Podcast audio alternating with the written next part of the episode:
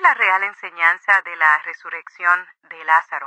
La resurrección de Lázaro es un anticipo a la resurrección misma de Jesús y yo anticipo a la resurrección de todos nosotros. No es solamente el milagro que hace para Lázaro, pero otra vez hay una enseñanza. ¿Cuál es la enseñanza?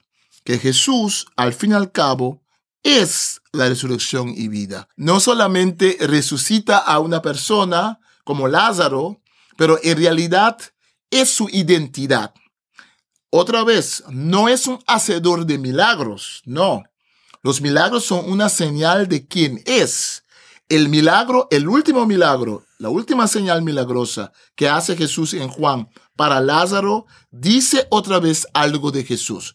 Y por si acaso no lo hubiéramos, no, no lo habíamos entendido bien, él mismo lo dice, dice, Marta y María, tranquila, yo soy la resurrección y vida.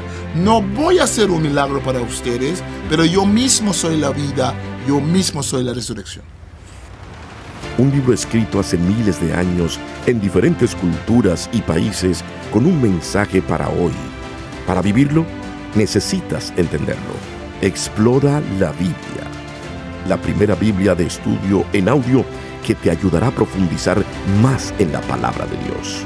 Expertos biblistas explican los aspectos históricos y culturales que facilitan la comprensión del texto. Explora la Biblia Saludos, ¿qué tal? Les habla Lloyd Ortiz, directora del Servicio de Publicaciones en Español, y estamos en un episodio más de Explora la Biblia. Me acompaña el doctor Marlon Winnet, traductor bíblico, y estamos ahora ya en el capítulo 11 del Evangelio según San Juan. Doctor Winnet, ¿me permite decir acá que en este capítulo se va a poder ver la parte más humana de Jesús? ¿Podríamos decir eso? Sí, bueno, es una parte que siempre recordamos aquí, eh, el versículo más corto de la Biblia. Jesús lloró. Jesús lloró. Exactamente. Es, es lindo porque vemos, venimos así de, toda esta parte donde está diciendo yo soy, yo soy la puerta, eh, yo soy el buen pastor, está hablando de vida eterna, de agua de vida, y aquí vemos esta otra parte donde también sufre, donde también se deja ver vulnerable, ¿no? ¿Qué más podemos esperar de este capítulo? Bueno, ese es el capítulo donde llegamos al tema de la resurrección, ¿no? Es el tema de la muerte, es el último, el último señal de la cual nos habla Juan antes de entrar a la segunda parte del libro que llamamos el libro de gloria, ¿no? Esta, hasta acá, los eruditos lo han llamado el libro de las señales, ¿no? Porque eh, vemos las siete señales. La última es donde resucita a Lázaro. Después va a comenzar a hablar Juan sobre todo lo que sucedió para llegar a la muerte y la resurrección de Jesús. En este capítulo lo que tenemos que fijarnos es otra vez que para eh, Juan, la resurrección, la victoria sobre la muerte, es algo que es ahora. Se destaca aquí el elemento humano de Jesús, no solamente el hecho que Jesús lloró, pero la amistad que Jesús tenía con esta familia, ¿no? En los otros evangelios también vemos, en Lucas, por ejemplo, vemos también esa relación que tenía Jesús con esta familia, ¿no? Entonces, es una amistad muy profunda, es una amistad de donde sale el milagro. Otra vez, otra vez el evangelista, el escritor, resalta de que Jesús no hace milagros para hacer milagros, para ser conocidos. Hace milagros desde una compasión, hace milagros desde relaciones que tiene, hace milagros para hacer una didáctica, para enseñar a la gente. Entonces, fijémonos mucho en las palabras, la palabra muerte aparece mucho, la palabra resurrección, y también hay el famoso dicho yo soy, cuando Jesús dice que yo soy la resurrección y la vida. Em, también vamos a ver aquí otra vez, vemos que hay una repetición que se va intensificando del complot para matar a Jesús. cada vez nos ha dicho en diferentes capítulos de que le quieren, quieren agarrarlo, quieren apedrarlo, pero Jesús eh, se esconde, no lo pueden hacer. Pero aquí vamos a ver que ahora sí, más contundentemente, eh, la trama se va cerrando y vamos a ver que ya están planificando ahora para matar a Jesús. Eh, es la introducción, entonces vamos a regresar después de escuchar el capítulo, eh, teniendo en vista el tema de la resurrección, la muerte y teniendo en vista esa humanidad de Jesús que es llorar ante la muerte de un buen amigo, pero también la relación cuando escuchamos a, Jesús hablar con Marta y María, hay una relación que se destaca en este texto. Excelente. Escuchemos el capítulo 11 del Evangelio según San Juan. Estamos leyendo de la Reina Valera contemporánea. Evangelio de Juan, capítulo 11. Muerte de Lázaro. Había un hombre enfermo que se llamaba Lázaro y era de Betania, la aldea de María y de Marta, sus hermanas. María, cuyo hermano Lázaro estaba enfermo, fue la que ungió al Señor con perfume y quien le enjugó los pies con sus cabellos. Las hermanas mandaron a decir a Jesús, Señor, el que amas está enfermo. Cuando Jesús lo oyó, dijo, esta enfermedad no es de muerte, sino que es para la gloria de Dios y para que el Hijo de Dios sea glorificado por ella. Jesús amaba a Marta, a su hermana y a Lázaro. Y cuando Jesús se enteró de que estaba enfermo, se quedó dos días más en el lugar donde estaba. Jesús les dijo a los discípulos, Vamos otra vez a Judea. Los discípulos le dijeron, Rabí, Hace poco los judíos intentaron apedrearte y de nuevo vas allá. Jesús respondió, ¿acaso no tiene el día doce horas? El que anda de día no tropieza porque ve la luz de este mundo. Pero el que anda de noche tropieza porque no hay luz en él. Dicho esto, agregó, Nuestro amigo Lázaro duerme, pero voy para despertarlo. Entonces sus discípulos dijeron, Señor, si duerme, sanará. Pero Jesús decía esto de la muerte de Lázaro, aunque ellos pensaron que hablaba del reposo del sueño. Entonces Jesús les dijo abiertamente, Lázaro ha muerto. Y me alegro por ustedes de no haber estado allí para que crean. Vayamos a verlo. Tomás, a quien llamaban Dídimo, dijo a sus condiscípulos, Vamos también nosotros para que muramos con él. Jesús, la resurrección y la vida. Cuando Jesús llegó, se encontró con que hacía ya cuatro días que Lázaro estaba en el sepulcro. Betania estaba cerca de Jerusalén como unos dos y medio kilómetros, y muchos de los judíos se habían acercado a Marta y a María para consolarlas por su hermano. Cuando Marta oyó que Jesús venía, salió a su encuentro, pero María se quedó en casa. Y Marta le dijo a Jesús, Señor, si hubieras estado aquí mi hermano no habría muerto. Pero también sé ahora que todo lo que pidas a Dios, Dios te lo concederá. Jesús le dijo, Tu hermano resucitará. Marta le dijo, Yo sé que resucitará en la resurrección, en el día final. Jesús le dijo, yo soy la resurrección y la vida. El que cree en mí, aunque esté muerto, vivirá. Y todo aquel que vive y cree en mí no morirá eternamente. ¿Crees esto? Le dijo, sí, Señor. Yo he creído que tú eres el Cristo, el Hijo de Dios, que has venido al mundo. Jesús llora ante la tumba de Lázaro. Dicho esto, Marta fue y llamó a María, su hermana, y en secreto le dijo, El maestro está aquí y te llama. Al oír esto, ella se levantó de prisa y fue a su encuentro. Jesús todavía no había entrado en la aldea, sino que estaba en el lugar donde Marta lo había encontrado. Cuando los judíos que estaban en casa con María y la consolaban, Vieron que ella se había levantado de prisa y había salido, la siguieron. Decían, va al sepulcro a llorar allí. Y cuando María llegó a donde estaba Jesús y lo vio, se arrojó a sus pies y le dijo, Señor, si hubieras estado aquí, mi hermano no habría muerto. Entonces Jesús, al ver llorar a María y a los judíos que la acompañaban, se conmovió profundamente y con su espíritu turbado dijo, ¿Dónde lo pusieron? Le dijeron, Señor, ven a verlo. Y Jesús lloró. Los judíos dijeron entonces, miren cuánto lo amaba. Pero algunos de ellos dijeron, ¿y este que le abrió los ojos al ciego, no podría haber evitado que Lázaro muriera? Resurrección de Lázaro.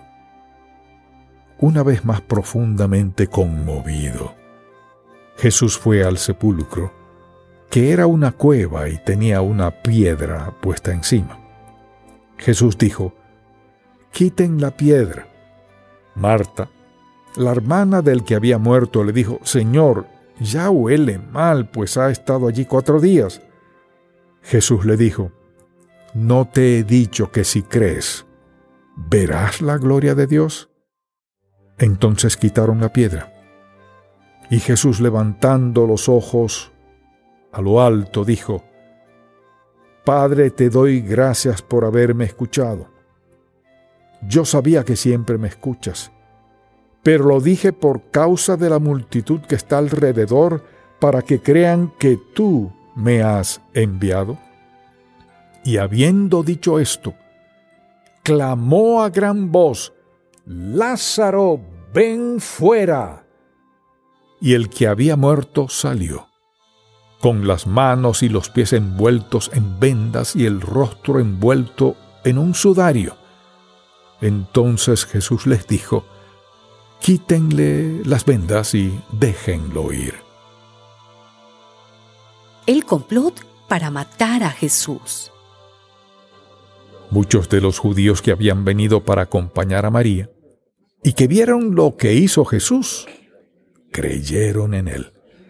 Pero algunos de ellos fueron a los fariseos y les contaron lo que Jesús había hecho. Entonces los principales sacerdotes y los fariseos reunieron al concilio y dijeron, ¿qué haremos? Este hombre está haciendo muchas señales. Si lo dejamos así, todos creerán en él. Entonces vendrán los romanos y destruirán nuestro lugar santo y nuestra nación. Uno de ellos, Caifás, que ese año era sumo sacerdote, les dijo, Ustedes no saben nada, ni se dan cuenta de que nos conviene que un hombre muera por el pueblo y no que toda la nación perezca. Pero esto no lo dijo por cuenta propia, sino que, como aquel año era el sumo sacerdote, profetizó que Jesús moriría por la nación y no solamente por la nación, sino también para congregar en un solo pueblo a los hijos de Dios que estaban dispersos. Así que desde aquel día acordaron matarlo. Por eso Jesús ya no andaba abiertamente entre los judíos, sino que se alejó de allí y se fue a la región contigua al desierto, a una ciudad llamada Efraín, y allí se quedó con sus discípulos. Como estaba próxima la Pascua de los judíos, muchos de aquella región fueron a Jerusalén antes de la Pascua para purificarse. Buscaban a Jesús y mientras estaban en el templo se preguntaban unos a otros, ¿Ustedes qué creen? ¿Vendrá Él a la fiesta? Por su parte, los principales sacerdotes y los fariseos habían dado orden de que, si alguien sabía dónde estaba, lo dijera para que lo arrestaran.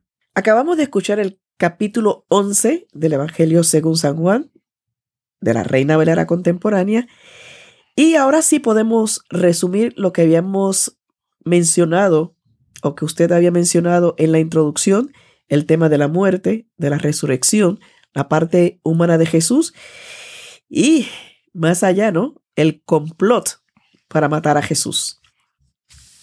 Sí, aquí vemos en ese texto que Jesús otra vez en el versículo 55, como estaba próxima la Pascua de los judíos, muchos de aquella región fueron a Jerusalén antes de la Pascua para purificarnos. Estas palabras también son como una sombra de lo que va a venir, porque Jesús va a morir durante esta última Pascua. Esta es la tercera Pascua que se menciona en el Evangelio de Juan. Es la tercera y la última. En los otros evangelios Jesús va a Jerusalén una vez. Ellos narran esa última visita de Jesús a Jerusalén. En el Evangelio de Juan, Juan nos narra tres veces, tres años seguidos, que Jesús visita a Jerusalén. Con la muerte de Lázaro, lo que vemos es que otra vez esta enfermedad no es para muerte, dice él, pero para la gloria de Dios. Como con el ciego, su enfermedad era para la gloria de Dios. La palabra gloria o glorificar se va a volver en un término muy importante en la segunda parte del libro, desde el capítulo 2 hasta el final. Ya está anticipando. Vemos cómo este escritor, este narrador, tiene un tejido muy lindo donde anticipa sus palabras claves antes de que vengan, ya en el capítulo 11 comienza a vislumbrar la, la glorificación.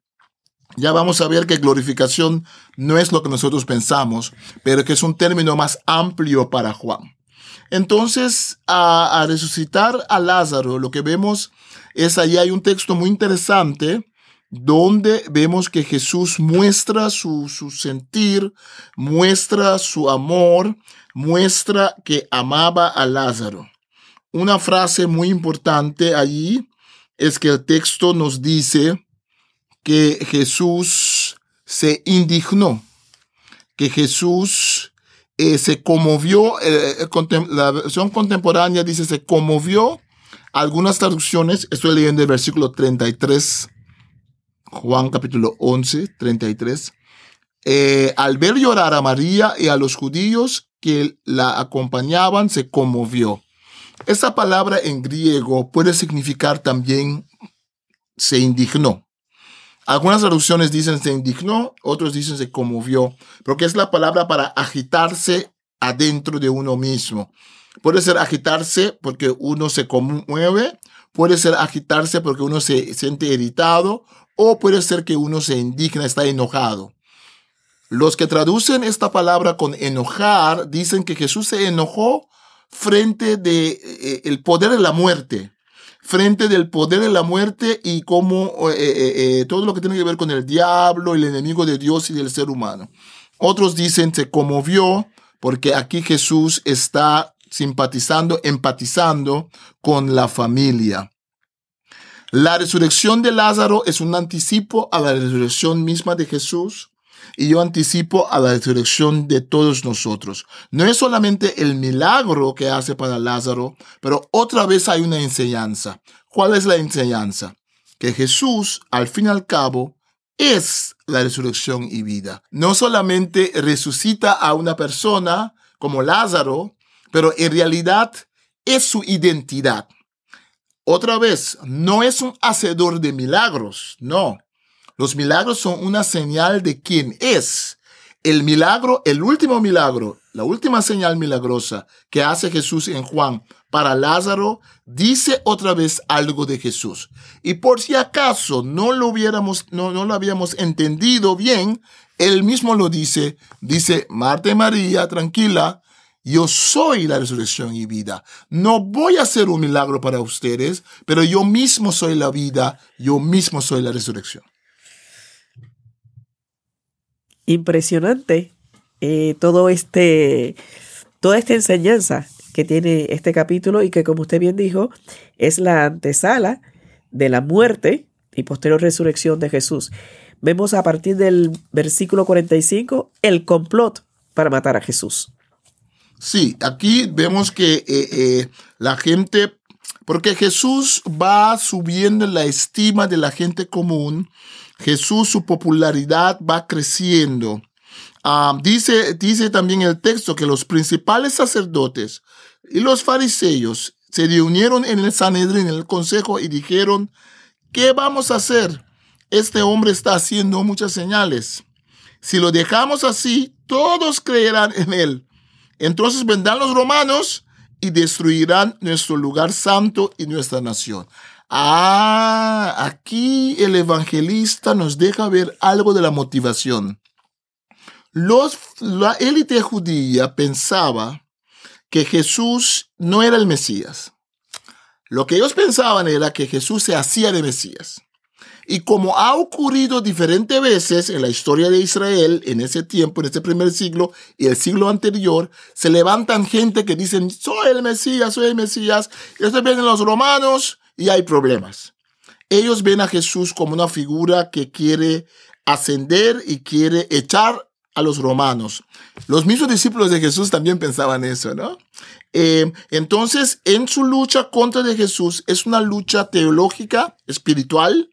Jesús se identifica con Dios. Jesús dice yo soy, pero también hay un miedo por la situación política religiosa que hay. Ellos tienen miedo de que cuando Jesús gane eh, la popularidad con la gente, la gente lo va a apoyar, que Jesús va a hacer un levantamiento. Entonces, por eso también ellos quieren matar a Jesús antes de que eso suceda. Esto es un elemento muy, muy importante. Caifás dice eh, que es mejor que un hombre muera por el pueblo y no que toda la nación perezca. Bueno, Juan nos dice que eh, él ha dicho eso, que estaba profetizando sin saberlo. Estaba diciendo algo que es cierto teológicamente también, espiritualmente. Jesús vino al mundo para morir para nosotros. O sea, pero hay que ver claramente que no era una... No se puede acreditar por sí solo, sino ya estaba establecido que venía a morir por todos. Solamente lo estaba profetizando, digamos, y, dejándolo así en claro. Este capítulo concluye precisamente cuando están pensando, ¿será que Jesús vendrá a la, fiesta?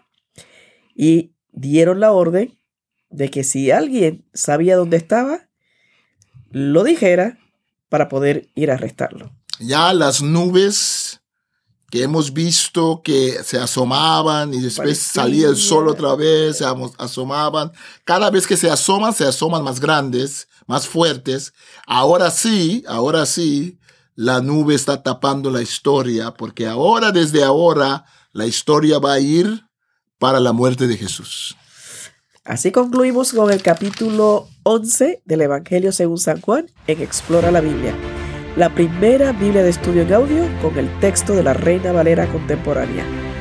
Muchas gracias por escucharnos y tenemos una cita en el siguiente episodio. Un libro escrito hace miles de años en diferentes culturas y países con un mensaje para hoy. Para vivirlo, necesitas entenderlo. Explora la Biblia. La primera Biblia de estudio en audio que te ayudará a profundizar más en la palabra de Dios expertos biblistas explican los aspectos históricos y culturales que facilitan la comprensión del texto. Explora la Biblia